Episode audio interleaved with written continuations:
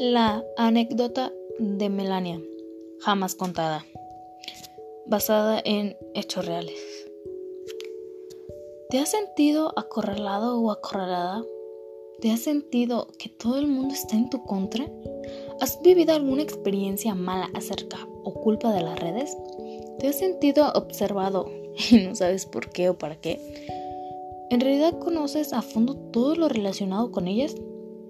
En mi opinión, redes sociales son cosas que tenemos que tomarlas con algo de seriedad, ya que las puedes usar a tu favor o en contra de alguien, o simplemente para hacer el bien o el mal, dependiendo de ti.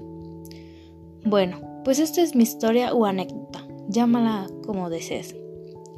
Hola, mi nombre es Melania Fermancel y hoy voy a contarles un poco acerca de lo que me pasó hace meses.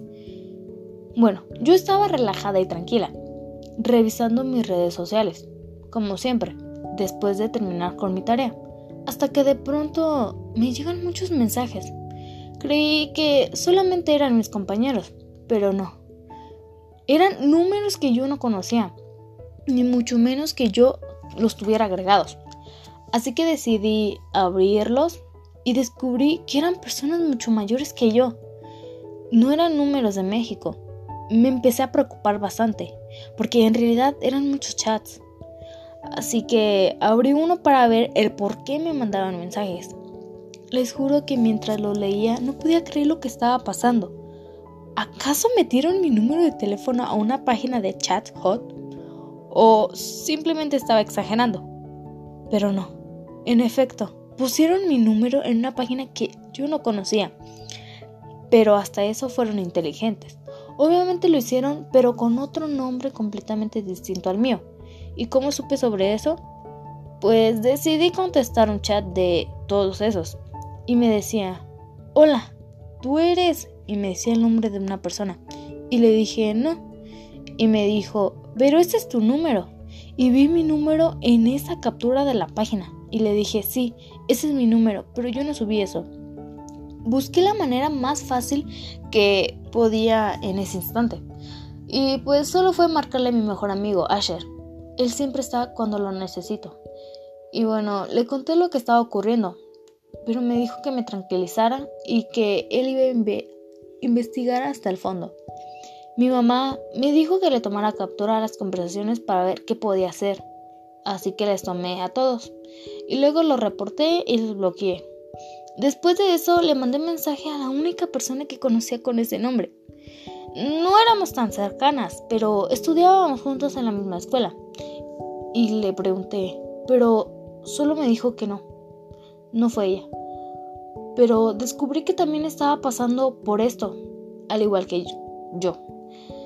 No sabía qué hacer porque me pasó durante tres días, pero no muy seguidos. Me puse a pensar en lo que estaba pasando porque recuerdo que uno de los chats me pusieron, creo que es una persona a la que le caes mal. Y luego me pidió perdón. Y luego me puse a pensar hasta dónde puede llegar las personas con solo verte sufrir. Y solo porque le caes mal. ¿Hasta dónde puede llegar la maldad de una persona que solo quiere verte hundir? Pero lo que más me pregunto a mí misma, ¿qué ganan al hacer eso?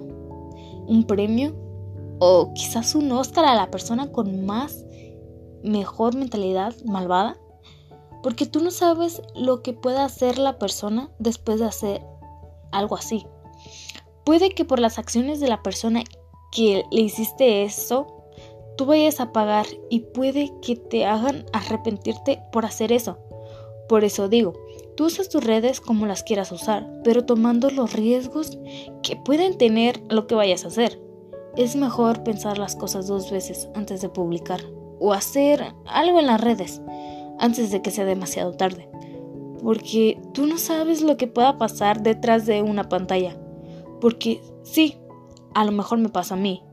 Y es algo insignificante para los demás. Pero ¿qué tal si le pasa a alguien que tú conoces? O peor a ti. Ya que si es algo mm, molesto y algo inquietante pero que pasen tu número a otros que ni conoces. Y lo malo es no saber quién fue. No la utilices para dañar a los otros si no quieres que te pase a ti. Espero que te haya gustado mucho mi anécdota. Y para la otra, pensar mejor las cosas antes de cometer cualquier error. Y eso fue la anécdota de Melania.